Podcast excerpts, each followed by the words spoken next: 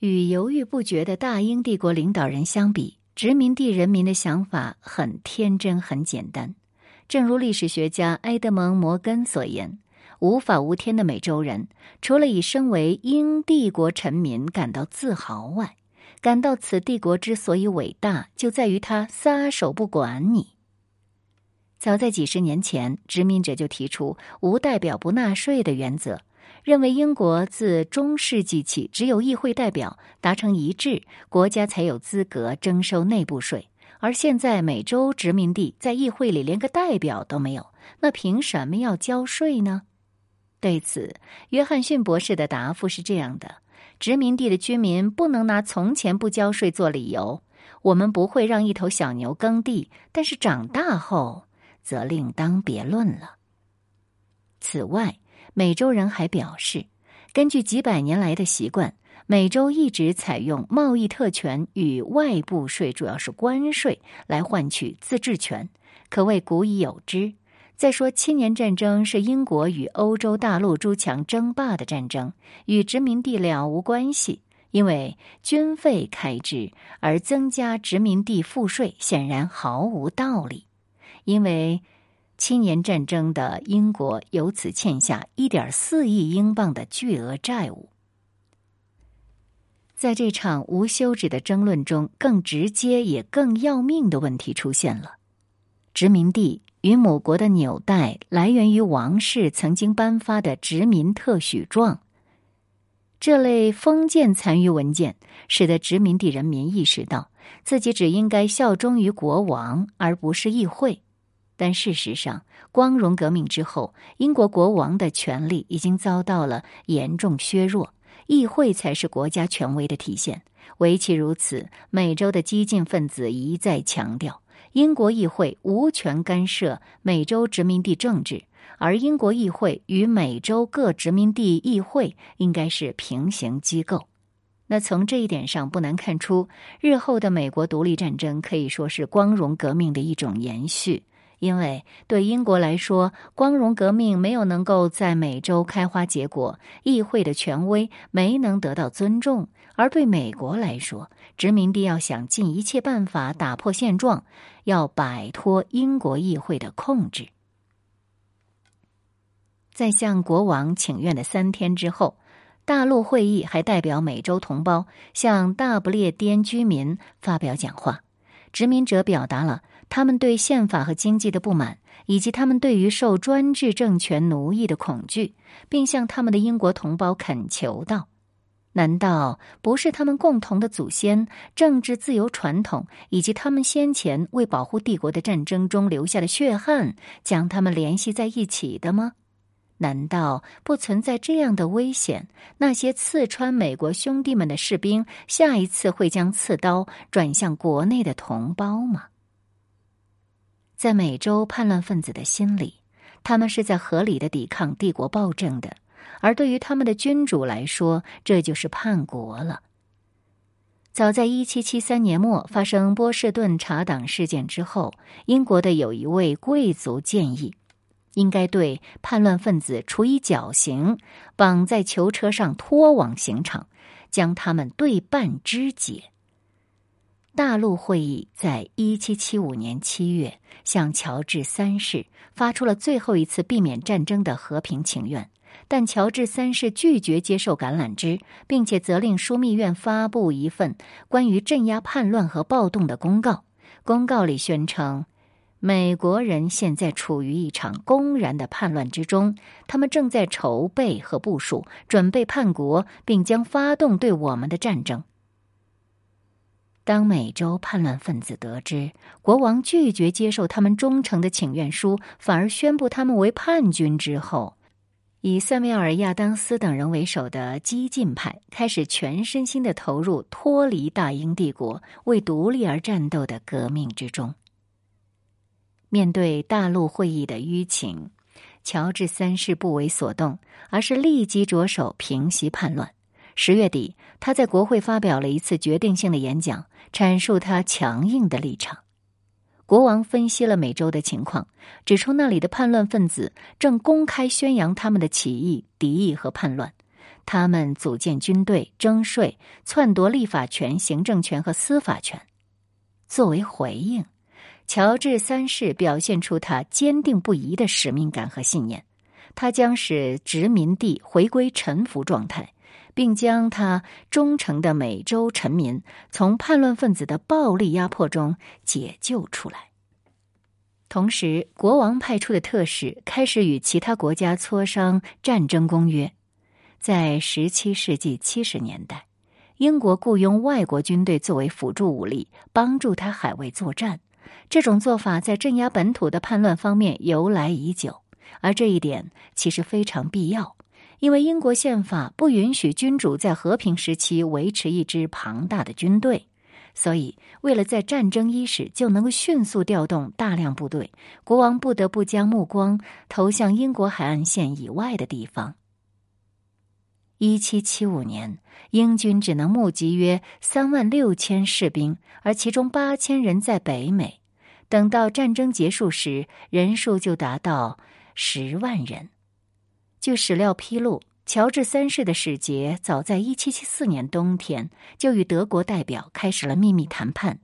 这表明向殖民地派遣军队并不是一时的心血来潮。国王早在列克星敦战役前就已经认真考虑如何使用军事力量了。乔治三世在国会发表激进演讲的两周后。也就是在一七七五年十一月初，他策划了一次影响深远的内阁重组，目的在于将其转变为更为强硬的政府。国王把乔治·杰曼勋爵提拔到美洲事务大臣的关键位置，而这位乔治·杰曼勋爵素来以对美洲叛乱分子的强硬立场闻名。杰曼推荐的英军统帅是威廉·豪勋爵。这是一位具有争议的人物，在纽约之战中，面对有力战机，豪并未穷追猛打，一举消灭北美叛军，从而使得英国丧失了将独立战争扼杀在摇篮中的关键机遇。而魏连豪日后辩解，他说这样做的理由，首先是因为他觉得有必要谨慎使用手上的军事资源，因为远隔重洋，补给不易呀。其次呢，也是由于他个人的心理因素在起作用。从某种意义上说，跟国会中若干辉格党成员一样，魏连豪是属于亲美人士。他希望打一场惩戒性的有限战争，而不是全面战争。也就是通过展示英国的军事优势，不战或少战而屈人之兵。他认为自己执行的主要是一次警察行动，并肩负有恢复和平的使命，因为他反复试探过与美方媾和。复军灭国固然痛快，却会永久的撕裂英国社会，因为豪仍然把北美人看成是英国人，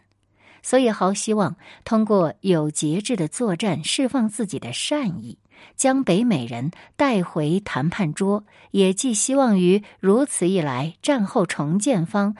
能收拾人心。在豪将军受命之初，有一位匿名作家就在醒目的警语当中告诫道：“豪家族的荣誉正受到威胁，如果英军打了败仗，豪将在其兄弟誓死捍卫的战场上屈辱的倒下。”之后，豪的名字在美洲将被叹息的提及。反之，如果豪用鲜血清洗美洲大陆，那么他将因违反天性和人道，在来世赎罪。当然，历史已经证明，豪的问题在于他低估了独立革命深入北美社会的程度，仍在用十八世纪战争的眼光来看问题，认为在战场上击败一支军队足以引起某种政治后果。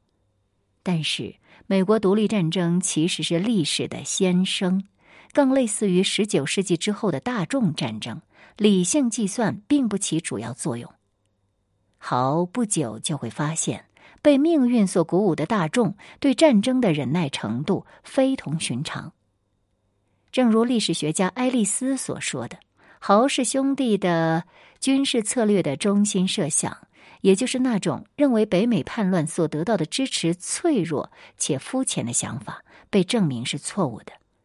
事实上，即使豪在纽约之战中歼灭华盛顿军队，继而分割消灭了整个反抗力量，恐怕这战争仍然会继续。要知道，华盛顿与大陆会议的失败，并不等于英国的胜利。正如豪本人发现的，征服很容易，长久的征服却很难。开战之前，埃德蒙·伯克在英国议会演讲的时候说：“单靠动武只是一时的办法，它也许能镇压于一时，却不能铲除再一次镇压的必要。一个国家若需要不停的被征服，那是不可能统治的。而对于交战双方来说，战争的进程都可谓是艰苦卓绝。由于英国领导层内部矛盾重重。”加上将帅失和，英军被迫由攻转守。约克镇战役之后，英军副统帅康沃利斯率部投降，但乔治三世仍然不肯承认失败。他正式拒绝了停战和谈的请求，反而要求议会和政府加大征讨力度，以取得战争的最后胜利。乔治三世的顽固态度，使得战争被人为拉长。并使得英国蒙受更大损失。在随后的几个月中，英国海军与法国、西班牙联合舰队展开决战，大败。由于制海权完全丧失，英军的全面溃败已在所难免。一七八一年三月，辉格党人提出一项动议，认为县政府的继续执政将导致国家的毁灭。伯克在国会发表演讲。一方面攻击诺斯政府的决策，收税不等于收益，造成北美殖民地走向独立；另一方面呢，又指责强大的王权对于政府决策的影响。从表面上看，他们是在攻击政府，但背后隐含的要求是乔治三世必须为北美危机负责。这实际上已经颠覆了一直以来国王不会犯错的传统信念。所以，王权的合法性遭遇了空前的危机。除了国王和首相，伯克在演讲中对英国民众也提出了批评。几乎无一例外，在战前，国王和议会的每一次行动都得到民众的普遍支持，尤其是针对爱尔兰、北美和印度的暴政，英国民众认为事不关己。他们或许是无动于衷。或许拍手称快，直到议会开始提高税率、扩充军队，并以战争状态为由废除了人身保护令，他们才如梦初醒，开始群情激愤。在伯克看来，公共舆论的消失与独立战争期间政府的短视行为大有关联，而在这一点上，刚愎自用的国王显然是难辞其咎的。在辉格党反对派以及各种激进势力的共同作用下，作为替罪羊的诺斯首相及内阁黯然辞职，乔治三世的个人专制统治也随着北美独立而黯然终结。这个结果使得乔治三世之前重振王权的梦想化为泡影，反之亦使得光荣革命的成果得以巩固，君主立宪制又重新回到了原先的轨道。经历了乔治三世时期的回光返照后，随着政党政治的日益成熟以及责任内阁制的形成与完善，英国王权乃真正走向衰落，君主统而不治的时代逐渐降临。和伯克的观点相似，历史学家乔治·特里威廉他也认为，乔治三世应该为丢失美洲负责。对此，一向富于道德反省，且以维护大英国利益为使命担当的乔治三世，也陷入良心的自责和悔悟。一八八三年，国王痛定思痛，决定改组内阁，延请小皮特担任首相。这一次的人事改革与他即位初期任用布特伯爵相比，效果截然不同。苏格兰人布特对英国朝政一无所知。仅凭国王私人教师的身份统领内阁，本难以服众。此外，布特与王太妃的亲密关系更使得朝野上下物议沸腾。从而导致乔治三世执政初年朝政紊乱的局面。而小皮特出身于贵族世家，他的父亲老皮特在乔治二世时代曾任首相，声望卓著，英国政坛的贵胄之子。他自幼接受政治培训，通常一旦成年就有机会进入国会历练，因此深谋远虑、通达干练，远非常人可比。而小皮特正是这样一位国之栋梁。国王也顺水推舟，将军国大政一应委之，自己呢退居圣詹姆斯宫，专注于各项文教及慈善事业。历史学家大多赞同下述观点：对大英帝国而言，丢失美洲殖民地引发了更广泛的改革。用斯蒂芬·康威的话来说，这次失利促进英国人反省，从而导致了一场道德革新运动。而这一场由国王本人发起并主导的革新运动，也是这一人道的开明专制的大英帝国决定性的转变。国王早年是以性格倔强、固执己见而著称，在即位后第一次国会演讲时，他便声称不同于父亲、祖辈，恒以不列颠之名而自豪。国王自幼胸怀大志，又勤奋自立，连辉格派历史学家梅也不得不承认，他完全配得上爱国君王的称号。痛感于之前两位乔治国王沉湎嬉戏、荒废政务，这位国王立志要重振王权，但在向政府夺取权力的过程中，因为缺乏政治经验，操之过急，结果适得其反。他不满于朝臣蛮憨拖沓，因此无论大事小事事必躬亲，不仅毁损了他的健康，也降低了自己的声望。日后在谈到十八世纪英国政治时，温斯顿·丘吉尔曾尖锐的指出，早期的乔治三世善于处理琐碎小事，而对基本原则和重大问题难以驾驭，是一个根本无力遏制腐败之风的不称职者。国王急于求变，难免任人唯亲。他即位不到两年，国王之友派便在下院占据了多数。尽管他们还不是现代人所理解的那种党派，但朝野上下很快就明白了“国王之有荣，政府之有辱”的道理。当然，打着民主民选的旗号，却能够安享各种集权专制的好处。这也并非英国现代化进程中特有的现象。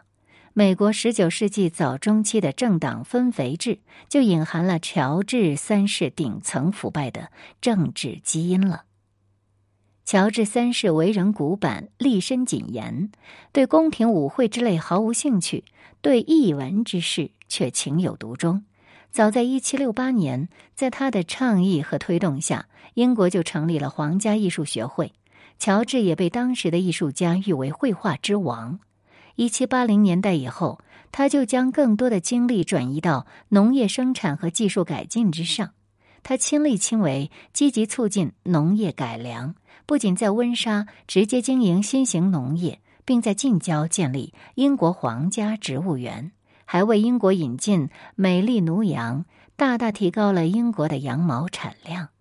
当时，英国著名农业专家阿瑟·杨将乔治誉为英国农业技艺的领袖，受人敬爱的“农夫乔治”的昵称也流行开来。作为一名虔诚的基督徒，乔治三世对慈善事业相当关注，包括疯人院、感化院等在内的许多慈善组织都将乔治国王作为自己的主要庇护人。此外，他还非常关注教育问题。当时，英伦推广的先进教育理念和方法，无论是主日学校还是兰开斯特导生制，都得到他的褒奖和肯定。一七八六年八月，国王途经圣詹姆斯广场，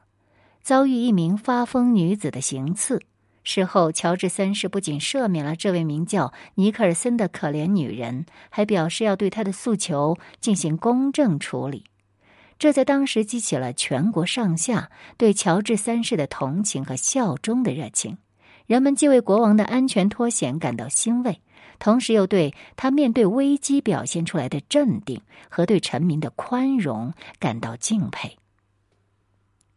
一七八九年，乔治三世恢复健康后，牛津教授托马斯·沃顿在颂诗中这样写道：“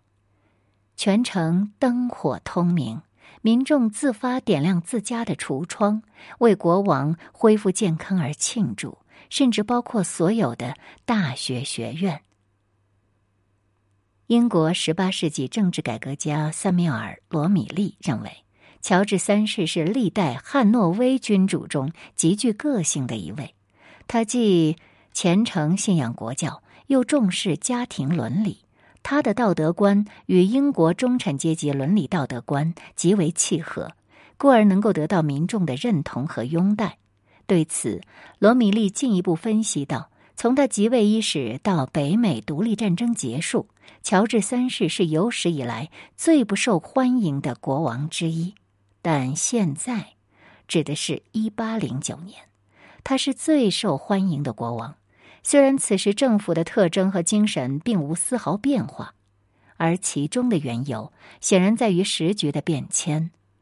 当法国大革命爆发之际，在关乎国家利益与民众福祉的重要时刻，国王选择站在人民一边，反对亲法派的权臣辉格党领袖福克斯，